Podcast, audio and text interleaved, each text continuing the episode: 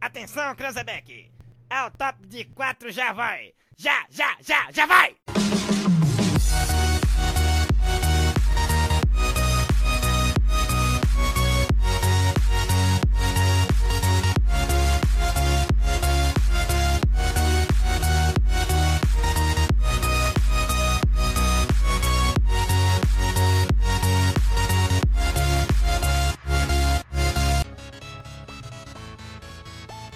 Bom dia, boa tarde, boa noite.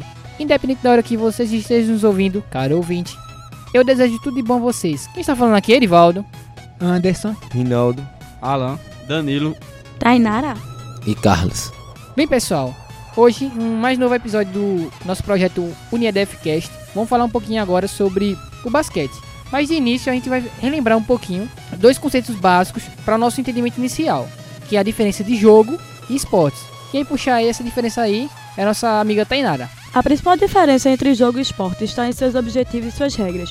O jogo é uma atividade recreativa e suas regras podem ser criadas ou modificadas pelos próprios participantes. O esporte é uma atividade física institucionalizada com os objetivos lúdicos ou profissionais e que possui regras definidas por instituições regulamentadoras.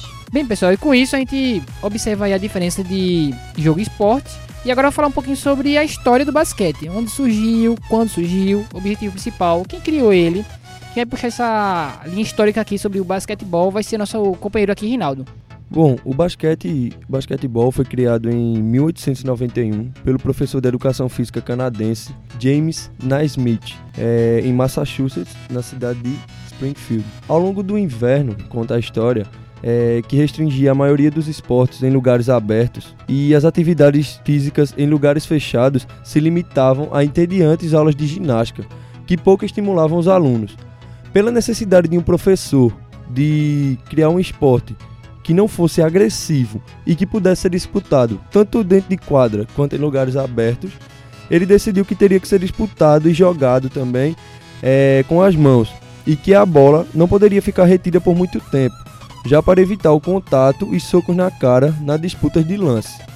E na busca de um esporte diferenciado que atendesse às suas necessidades, que era eh, ter um alvo para acertar a bola, ele optou por pendurar o alvo a 3 metros e 5 centímetros do solo, pois já existiam esportes que o alvo ficava no chão, tipo o golfe e o hockey.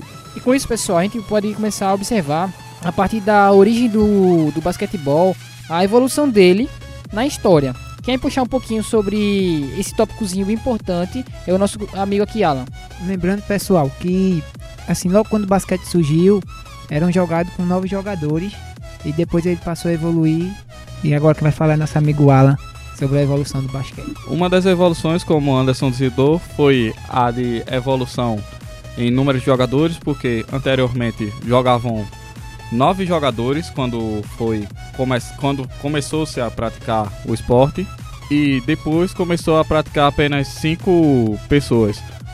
Além do mais, algumas, algumas coisas aconteceram, como por exemplo pontuação, que uma cesta valia um ponto, é, logo quando foi criado, e começou a ter as distâncias de um, dois ou três pontos, que lá na frente nós iremos falar. Também os kicks na bola, que você não poderia levar a bola driblando, como hoje a gente utiliza, tinha que passar. É, você, quando estava em posse de bola, tinha que tocar para a pessoa, você não podia dar passos. E outra mudança foi na questão dos- das cestas, que na questão das cestas. É, os cestos eram cestos de pêssego pendurados a 3 metros e 5 de altura é, do chão e eles tinham eles não tinham furos. Aí quando a bola caía dentro, alguém acertava, tinha que subir uma escada para poder tirar a bola lá de cima. Aí isso era muito trabalho, depois de um tempo resolveu-se fazer um buraco nos cestos. Bem, e com isso a gente pode observar pela criação do basquetebol é, criado nos Estados Unidos e como ele que chegou aqui no Brasil.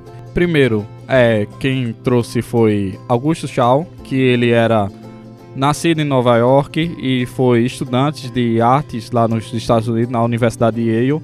E quando ele veio para o Brasil, ele recebeu uma oportunidade de trabalho no Colégio Mackenzie, onde ele trouxe um, é, no voo uma bola de basquete e um livreto com 12 regras, que eram as regras básicas de como se jogar o jogo. Inicialmente, houve uma dificuldade, porque quando ele trouxe é, o basquete para a escola, quem queria jogar normalmente é, é, a maior parte eram as mulheres, porque existia um pouco machismo naquela época e por não ter contato o jogo, diziam que era jogo de mulheres e tal, e que um ano antes, por conta que veio o futebol, é, o, tinha um, um pouco de preconceito com o esporte e só depois de um tempo que ele conseguiu fazer com que é, os homens também jogassem. Ele conseguiu. Aí então, depois de um tempo, foi montado uma equipe de basquetebol. Assim, foi montado um time de basquetebol, só que, porém, não era ainda oficial.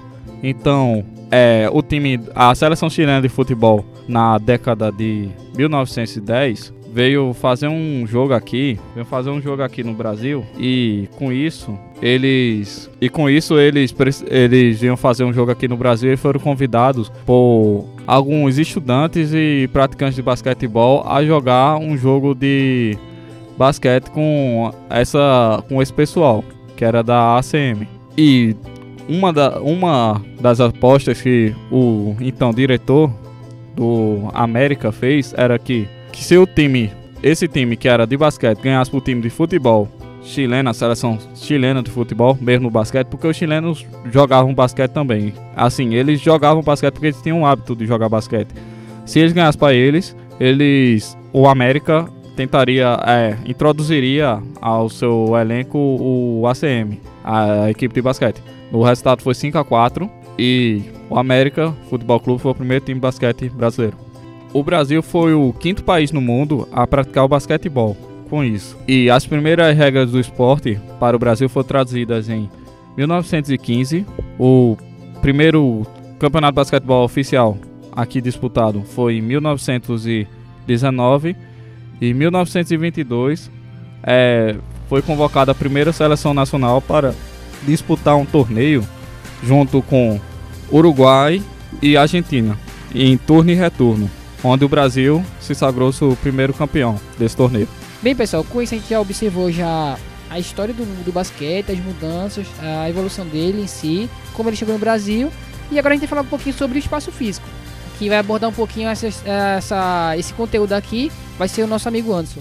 Agora vamos falar um pouco das regras básicas, vamos começar com as dimensões da quadra, feito o Edivaldo falou. E aí a gente tem duas medidas, a máxima e a mínima. A máxima é de 28 metros de comprimento por 15 de, de largura e a mínima 26 de comprimento por 14 de largura. A área do, dos três pontos do arremesso, ela do, entre o garrafão e a área de arremesso que vai determinar se o ponto cesta, se a cesta é de 3 ou de 2 pontos, ela mede 6,25. Essa área que eu falei agora, pessoal, não é da, do garrafão, tá É da cesta. A altura do, da tabela ela tá a 2,90 do solo e a sexta a 3,5. E com isso, pessoal, é, dando continuidade ao trabalho aqui, falar um pouquinho sobre a duração, a falta, a pontuação. Quem fala um pouquinho isso é nosso amigo aqui, José Carlos. Bom, pessoal, falando aqui sobre a duração, é uma partida pela FIBA dura 40 minutos e pela NBA 48 minutos. Cada tempo pela FIBA são de 10 minutos, 4 tempos, e pela NBA são 4 tempos de 12 minutos. E na metade disso, no, do segundo para o terceiro tempo, tem uma pausa de 15 minutos. E do primeiro para o segundo e do terceiro para o quarto tem uma pausa de 2 minutos. É, e uma partida de basquetebol é supervisionada por três árbitros. O jogo vai começar a partir de que um árbitro vai lançar a bola para cima e um atleta de cada equipe vai disputar a bola. O que é, ganhar a bola vai ter direito de começar a partida. E falando aqui, pessoal, um, um pouco sobre a pontuação, temos três tipos de pontuações. É, um ponto quando é lance livre, dois pontos quando é um arremesso de dentro da área e de três pontos quando é um arremesso de fora da área.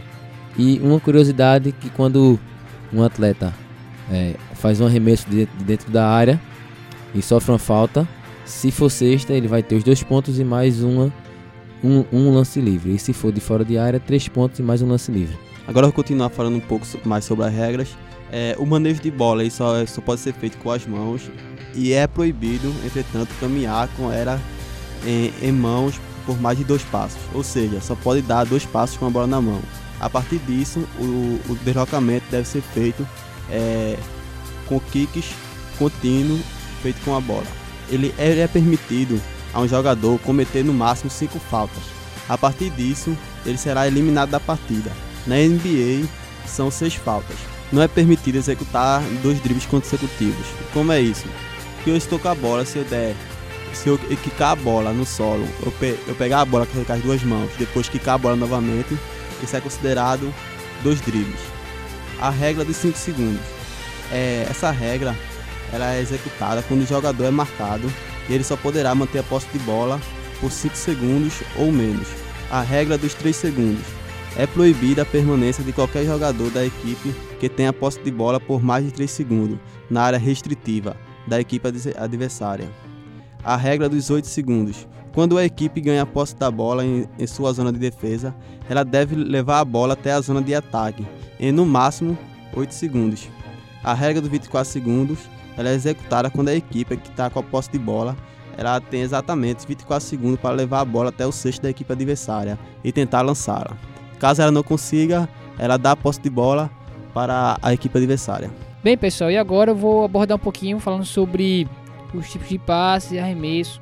Falar um pouquinho sobre a parte técnica, né? Com isso a gente pode observar que é, a parte técnica, o jogador tem que ter uma boa postura.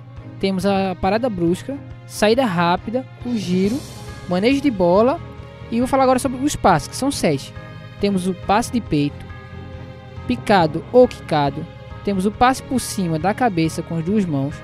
Temos passe por baixo com as duas mãos. Temos passe por baixo com uma mão. Temos o passe de ombro, o passe de gancho. Temos a relação também dos dribles. Drible baixo, que é de agilidade, e temos o drible alto, que é para ganhar velocidade.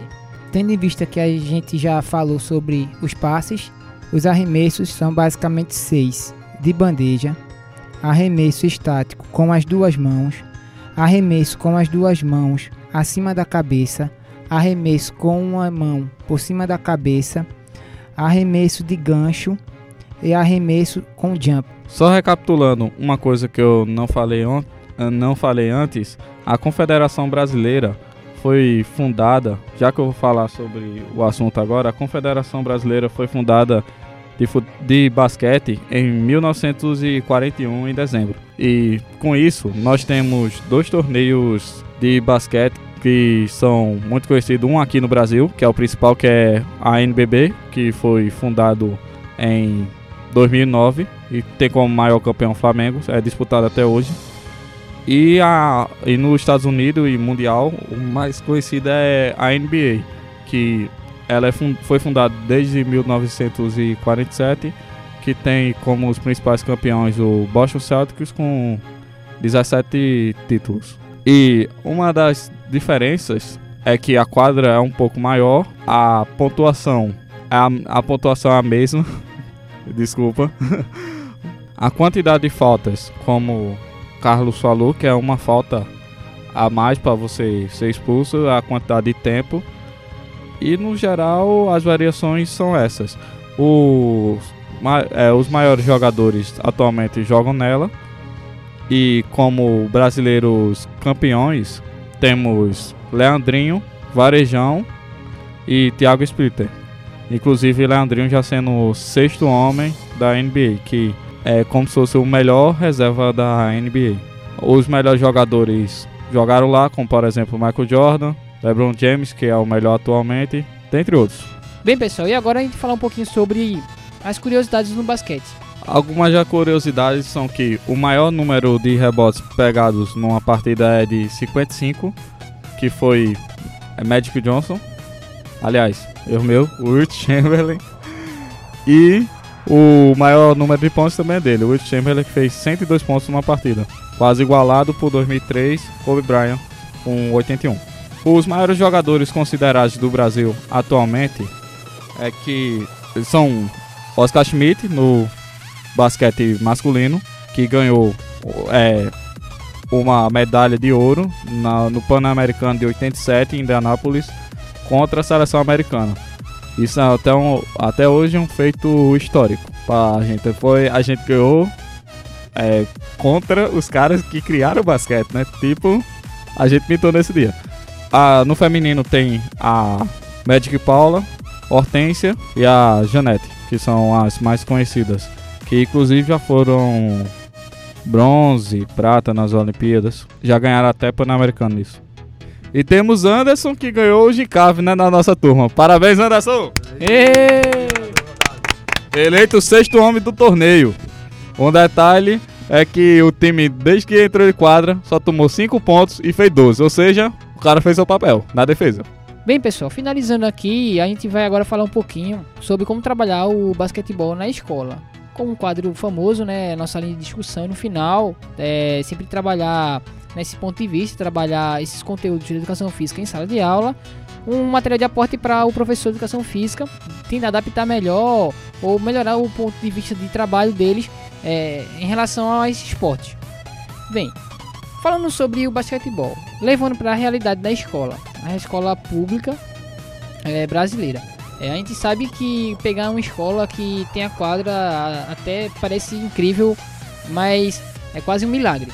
Que às vezes até é é área adaptada. E quando pega uma escola com quadra, tem várias adversidades. A quadra não é boa, o espaço é pequeno, não tem nem coberta para proteger contra o sol. E material nem se fala, material praticamente totalmente escasso. É, agora, olhando para o ponto de vista do trabalhar o esporte em si, trabalhar o basquete. Como trabalhar o basquete é, na, em sala de aula, não só a parte teórica, mas sim para a parte prática.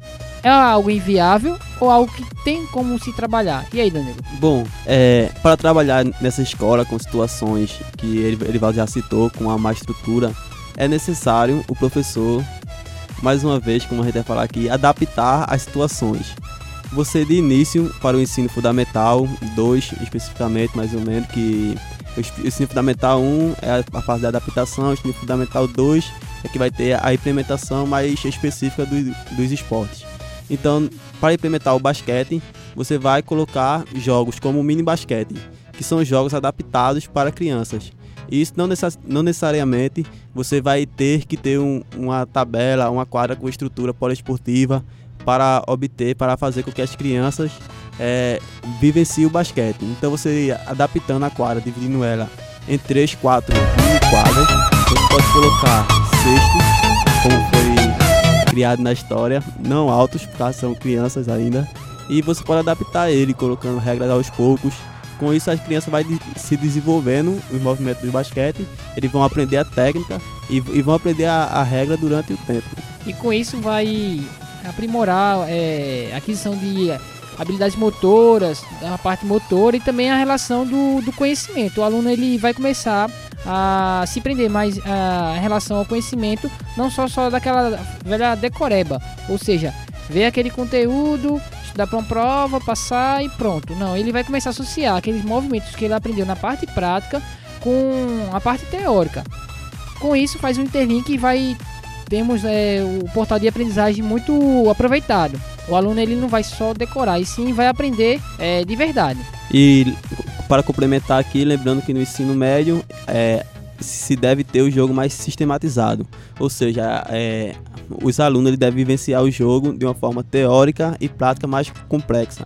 Se a escola não, não der essa estrutura para é, executar o jogo de uma forma é, complexa, mas o professor ele deve garantir que o aluno compreenda e apreenda as, é, é, todas as técnicas e as táticas do, do basquete, como formação de defesa e de ataque, que são os sistemas de jogo. E com isso, pessoal, a gente finaliza aqui é, o assunto de basquetebol.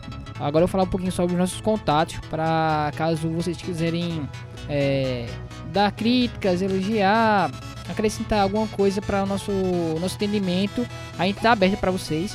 É, vou falar aqui a, o nosso Gmail, que é unidefcast.cave.gmail.com Repetindo, uniedfcast.cave.gmail.com Tem a nossa página no Facebook, que é a Uniedfcast. Tem o nosso Instagram agora também, é, é Uniedfcast também. Tem a página, tem nosso canal no YouTube, também que é Uniedfcast. E tem o nosso site. Nosso site, pessoal, ele se encontra no portal unidefcast.containersaude.com.br repetindo unidefcast.containersaude.com.br e basicamente isso aí, pessoal. Quem tá falando aqui é Erivaldo. Anderson. Rinaldo. Alan. Danilo.